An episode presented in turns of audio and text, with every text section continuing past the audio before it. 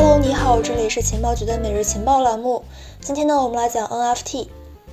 如果说选一个词汇来代表2021，我想非 NFT 莫属。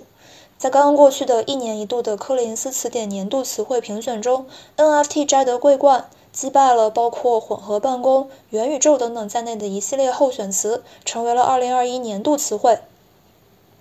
在众多加密艺术家天价艺术品光环笼罩之下，在全球顶级拍卖行助推之下，在一众的流量名人加持之下，在各种各样的顶级项目支撑之下，NFT 相关的市值呢达到了七十亿美元，NFT 链上销售总额突破一百五十亿美元，纷纷创下历史新高。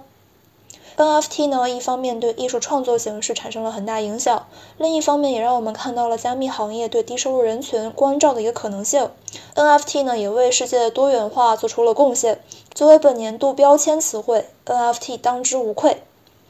NFT 带来的多元化呢，包括将更多人带入了艺术鉴赏行列，并开始关注和了解艺术家这个群体，也包括让整一个加密世界变得更为多元。NFT 呢，将代表反叛精神的 CryptoPunk 带进了加密世界，也让数以万亿元计的游戏世界的釜底抽薪成为了可能，更将区块链世界从金融结算层的单一世界剥离出来，让单调的区块链世界因为有文化气息而绚烂夺目。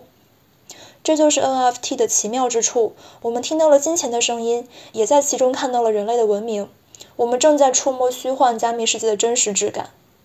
这中间最值得称道的呢，当然就是 NFT 与艺术品碰撞之后所绽放的火树银花。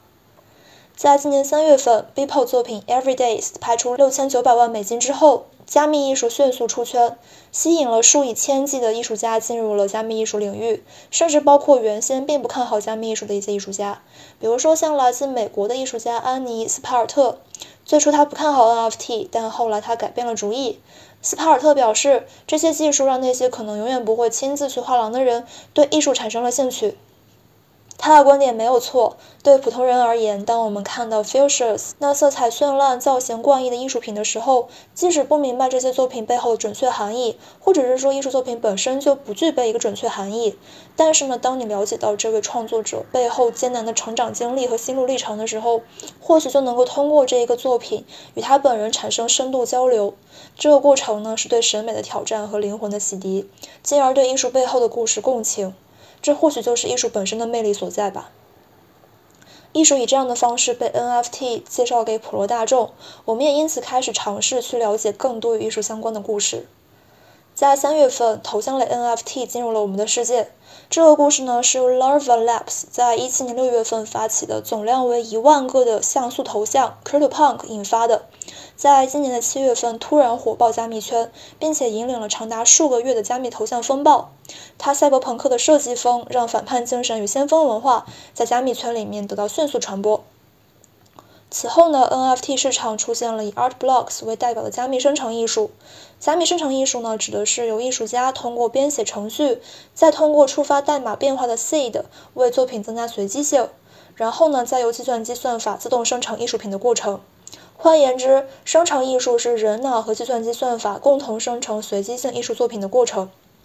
在不断探索过程之中，我们会问出无数个为什么：为什么电脑画的画会值大钱？为什么一些像素图片呢可以卖到上百万？但当我们看到来自荷兰的画家皮特蒙德里安他的作品构图第三号对现代建筑空间布局所产生的一个很大影响的时候呢，就会明白这些作品被估价一千五到两千五百万美元的真实含义。而如果了解到美国上个世纪七八十年代席卷西方世界的朋克文化之后，就会懂得个性新潮在这一代人心中的地位，也能够明白 CryptoPunk 价值连城的原因。另外，NFT 也为各个公链带来了多元化。今年八月份，Bankless 联合创始人曾指出，如果说以太坊可以成为价值结算层，就也能够成为文化结算层。现在来看，以太坊还有 Solana、BSC 等公链呢，也都在朝这个方向来前进。根据最新数据显示，Solana 链上 NFT 交易总额突破了七亿美元，创下历史新高。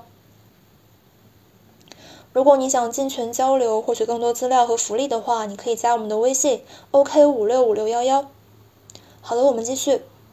与 DeFi 从诞生之初就具备土豪气质相比，NFT 对底层的关照显然更值得称道。Axie Infinity 所带火的 Play to Earn，让以跨国劳务为生却深受疫情所折磨的菲律宾人找到了一个填饱肚子的新方法。Yassi Infinity 已经在菲律宾、委内瑞拉等地带动了超过十五万人参与就业，在九月份前后，收入甚至要高于疫情蔓延前的水平。在传统艺术创作世界，艺术家往往需要得到知名拍卖行或者是展馆承认与推荐，才有可能会出人头地。在此之前，艺术家往往需要经历非常难的蜕变，这中间很多艺术家夭折。在电影《无双》中，由郭富城饰演的画家李问，之所以走上犯罪道路，并不是因为他一开始就罪大恶极，相反，他是一位极具才华又富有爱心，但是画作不被主流所认可的画家。在这样的情况之下，李问要么甘愿堕入底层，成为一个像梵高那样死后才被认可的默默无闻的画家，要不然的话，就是在痛苦之后成为真正的犯罪分子。李问的遭遇在去中心化的世界并不会成立。今年三月份，Bitcoin Dynamic 列出了巴西最受欢迎的加密艺术家，如今半年过去了，他们的身价也在快速增长，其中部分人的身价已经增长了十余倍。另外，NFT 让艺术平民化，这样的案例不胜枚举。今年八月份，NFT 大受欢迎的 NFT 系列 Weird Wheels 表情包，出自于英国的十二岁小男孩本雅明之手。总共呢是有三千三百五十张形态和颜色各异的鲸鱼。七月份整一个系列出售之后，九小时之内全部卖光。本雅明一共是获得了八十个 ETH，按目前价格，本雅明的收益超过了三十二万美元。之所以小学生也能够参与到 NFT 浪潮之中，是因为众多 NFT 交易平台的存在，很大程度上降低了创作者参与门槛，参与门槛几乎是零，创作者不必再去担心销售的问题。NFT 的出现呢，让任何想要画一笔的创作者都能够充分发挥其能动性。在可预见的将来，NFT 将会以更大力度来去降低艺术门槛，不仅仅是降低欣赏门槛，也会降低创作门槛。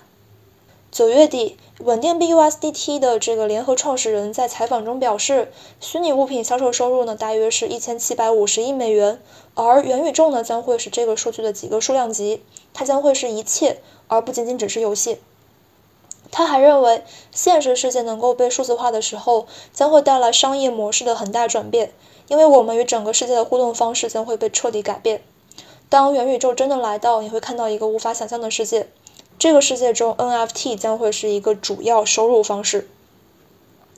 并且摩根士丹利上周所发布的一份报告也认为，到2030年，NFT 市场将会增长至三千亿美元左右。这也说明了 NFT 将会在 Metaverse 中发挥很大作用。总之，NFT 不仅仅是这个时代最为鲜明的标签，也将会是未来社会的发展的重要符号。至于元宇宙，它是否会像人们所希望的那样成为社会进步的助推器呢？在一些科幻作品中呢，人们提出了自己的看法。那么未来世界会像《黑客帝国》那样吗？NFT 又会在其中承担什么样的位置和角色？我们拭目以待。好的，以上就是我们今天节目的全部内容了。周一再见，拜拜。